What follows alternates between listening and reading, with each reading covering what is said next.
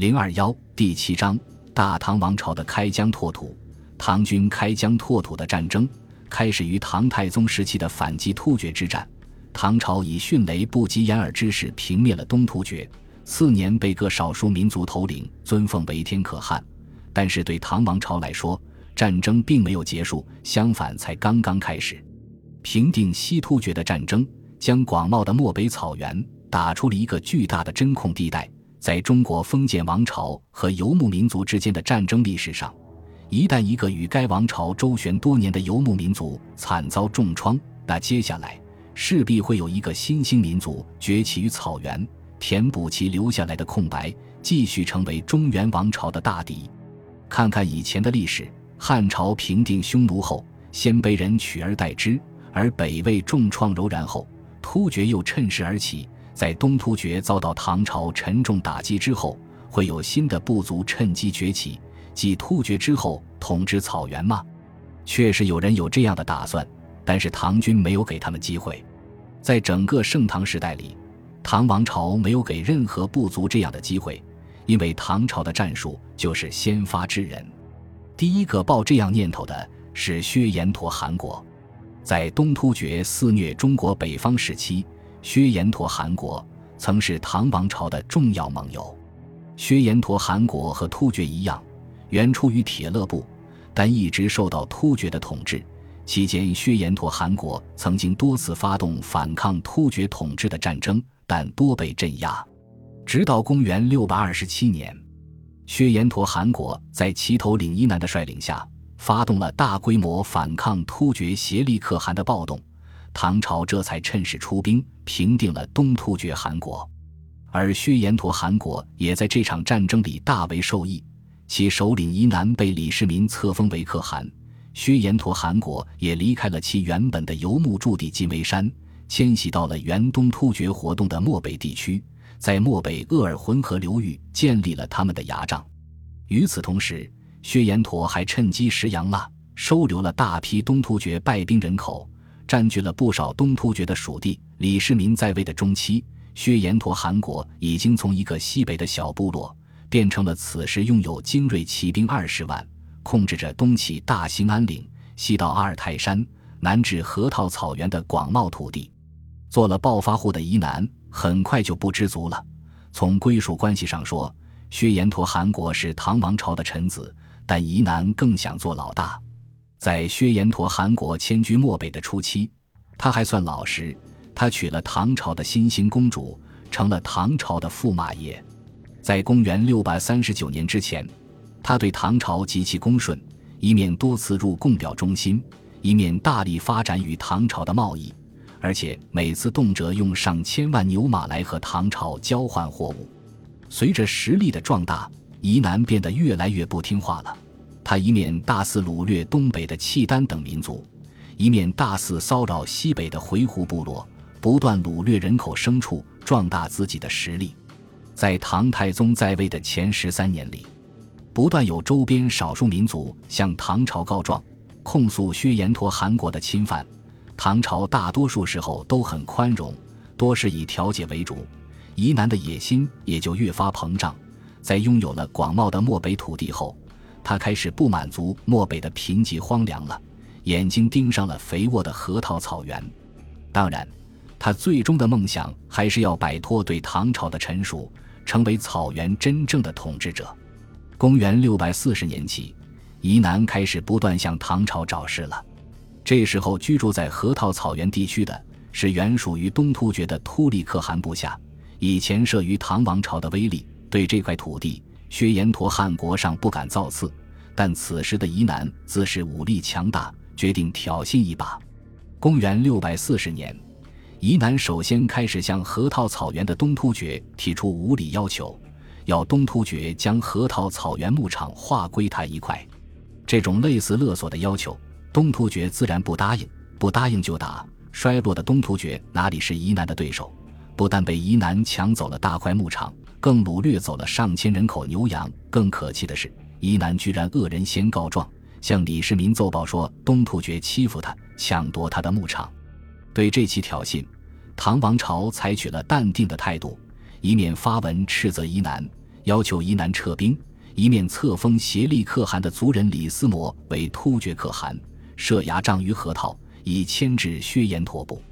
见唐王朝并未征讨，恼火唐王朝对突厥部落偏袒的疑难胆子更大了。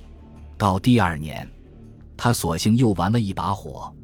这一年，唐太宗正在泰山封禅，北方精兵大多调至东北，北部边防空虚。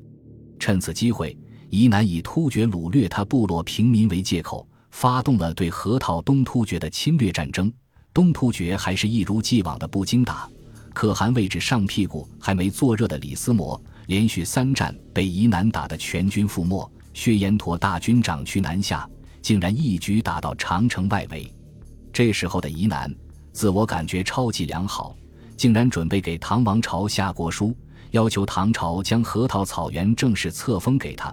而他一生里的第一次惨败也要出现了，因为这时候他到达的地方是山西朔州。担任朔州行军道总管的就是名将李绩。李绩在当时可谓是赫赫名将了，尤其是攻杀东突厥的战役中，他屡次建立奇功，是唐太宗赞许的三大名将之一。对这个人，疑南虽然知道，但也不在意，毕竟刚刚把突厥打了个稀里哗啦，你唐军又能奈我何？但真打起来，唐军就让疑南知道了厉害。是年五月。双方在山西朔州外围遭遇，唐军像突厥一样，你来我就打，一打就溃，一溃就跑。疑南得意了，天下无敌的大唐也不过如此吗？你跑我就追，战线越追越长，眼看着到了长城脚下。然而就在这时，薛延陀韩国的两翼突然出现了大股唐朝骑兵，将沂南的军队拦腰斩断。然后薛延陀军就惊恐地发现。天空中竟然下起了漫天的箭雨，雨点般的弓箭像长了眼睛一样，将疑南死死地笼罩起来。疑南这才明白，跑了这么远的路，却钻到了唐朝十五万大军的口袋里。战斗到了这时候，根本没有了悬念。薛延陀韩国数万骑兵被射杀，五万多人被俘。疑南本人带着一百百多随从，拼死逃了回来。至于夺取河套之地，也只能做梦随便想想了。朔州之败给了薛延陀韩国沉重打击。这以后，直到疑南去世，他都很老实。战后不久就遣使谢罪，并为自己的儿子向唐朝请婚。对这小子的面目，唐朝也算认清楚了，谢罪接受，请婚免谈。之后，疑南和河套东突厥也多次发生纠纷，唐朝接拉偏架，一边倒地支持东突厥。疑南虽有怨气，但见识了唐朝实力的他，也敢怒不敢言。直到公元六百四十五年，疑南去世，薛延陀也未与唐朝再发生战争。他去世的消息传来时，唐朝正进行征讨高句丽的战争，御驾亲征的唐太宗李世民命令全军举哀悼念他的去世。但疑南到死也没想到，其实李世民早为他挖好了另一个坑。薛延陀韩国与唐朝和亲时，唐朝大兴恩宠，不但送公主，连疑南的儿子、侄子都被封了小可汗的称号。他死了以后，在接班人问题上就内讧了，大家都是朝廷封的小可汗，凭什么听你的？结果疑南尸骨未寒，薛延陀韩国内部就发生了多次夺位内战，最后他的养子拔卓杀掉了他的几个亲儿子，自立为可汗。比起干爹疑南来，这位拔卓更是个心比天高的人，竟然在公元六百四十五年，趁唐朝全力征讨高句丽的机会，出兵攻打唐朝的夏州。这次他比疑南更惨，镇守夏州的是唐朝突厥族名将直隶士司。这时候，历经内耗、元气大伤的薛延陀汗国，连昔日的手下败将突厥骑兵都打不过了，直隶士司的突厥兵轻松地击退了他。而比起疑难能够幸运逃脱，这位拔卓却在回军的路上，麾下的回鹘部落造反，落了个被杀的下场。这以后，群龙无首的薛延陀汗国更陷入了内战中。薛延陀汗国的趁火打劫，彻底激怒了唐朝。李世民决定出兵，彻底消灭薛延陀汗国。公元六百四十六年，在当年平定东突厥后。唐军再次发动了大规模远征，由李绩统帅，将夏王李道宗、左卫大将军阿史那杜尔、瀛州都督薛万彻、代州都督张俭四路大军齐发，大举进攻薛延陀汗国。孰料这次却是杀鸡用牛刀。闻唐朝大军前来，苦于战乱的薛延陀各部落纷纷归附。随后，李继仅率二百精骑至薛延陀汗国牙帐进行招抚。宜南的侄子多摩带头投降，但宜南麾下的昭武九姓却还犹豫。李继二话不说，当场下令进攻。二百多唐朝骑兵，竟一口气斩首敌人五千多。唐军强大的战斗力彻底吓怕了薛延陀各部。各部归降后，多摩到长安被封为大将军。薛延陀汗国的属地被唐朝划入燕然都护府，成为中央直接管辖的地区。至此。横扫大漠的薛延陀汗国，在嚣张了二十多年后迅速败亡。在与薛延陀汗国进行周旋的同时，唐朝在西线也陆续平灭了两个重要对手：吐谷浑与高昌。先说吐谷浑，这是一个在隋朝就让中原皇帝头疼的势力。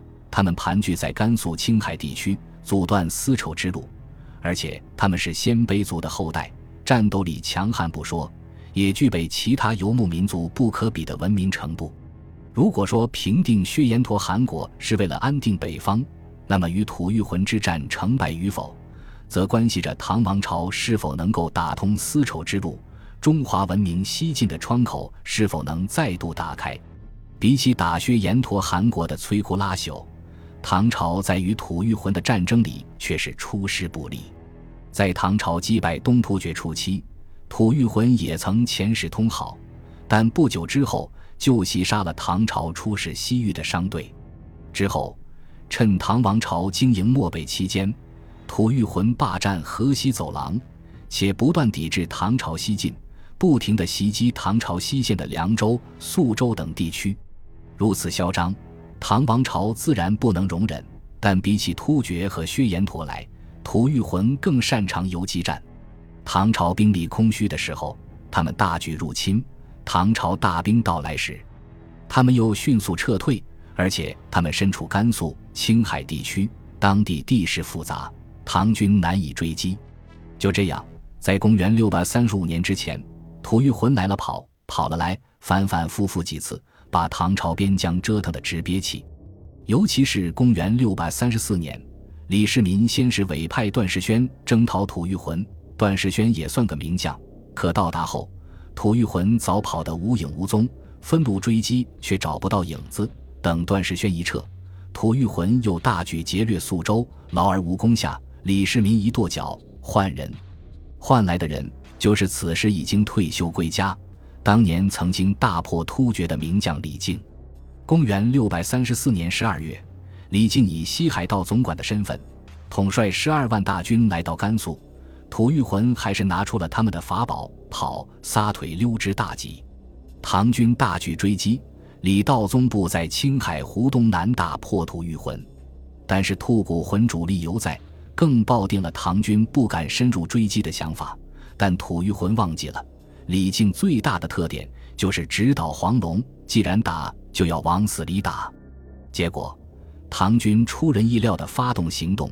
先以气臂合力的突厥军包围祁连山，断掉了吐谷浑逃跑的后路。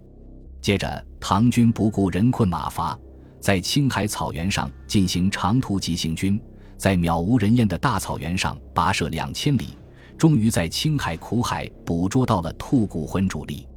这支劳师袭远的唐军，竟然迸发出了强大的战斗力，将一直在此地养精蓄锐的吐谷浑军打得大败。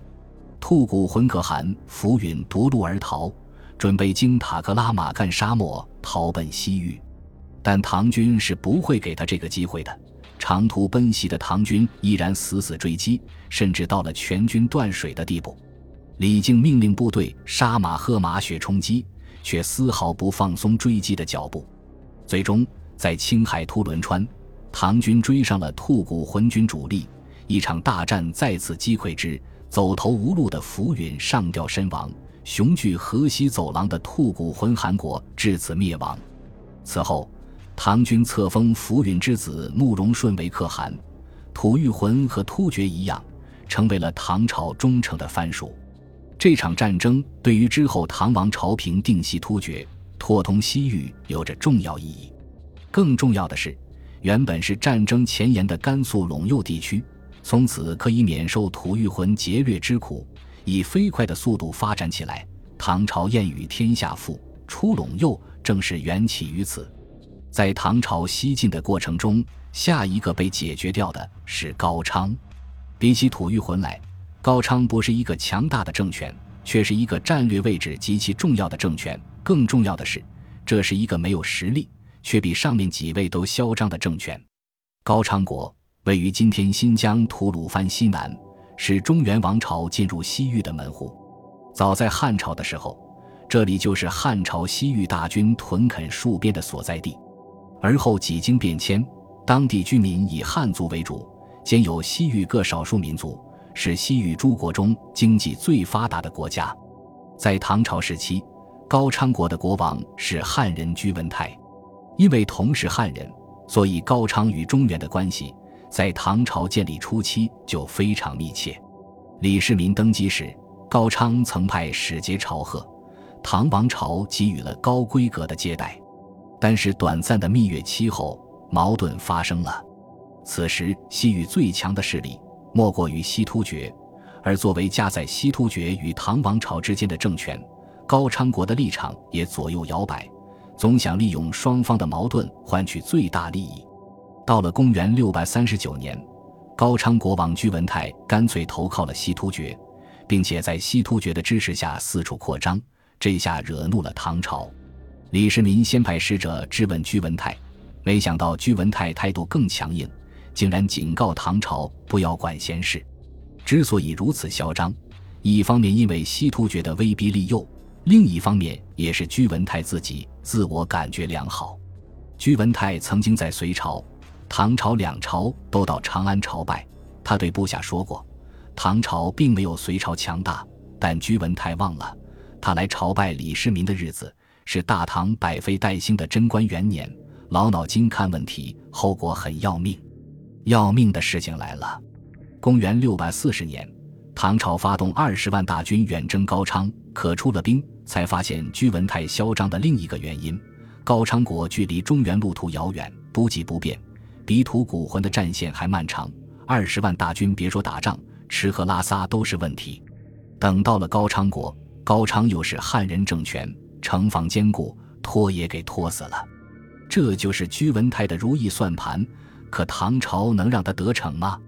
唐朝这次的主将是行军总管侯君集，他带给高昌的是一场另类的军事表演——田径表演。这次唐军不但让高昌明白他们能打，更能跑。从发兵开始，唐朝就急行军。如果说打吐谷浑拼的是短跑，那么打高昌拼的就是长跑。唐军进入西域沙漠后，与高昌之间相隔的就是赫赫有名的死亡之海罗布泊。不少将领主张绕道，侯君集却很坚决，就从罗布泊穿过去，看看死的是谁。结果，二十万大唐铁骑开始了他们征战生涯里最艰难的一场长跑。没有水源，没有粮食，长途急行军，更有随时可能出现的沙尘暴。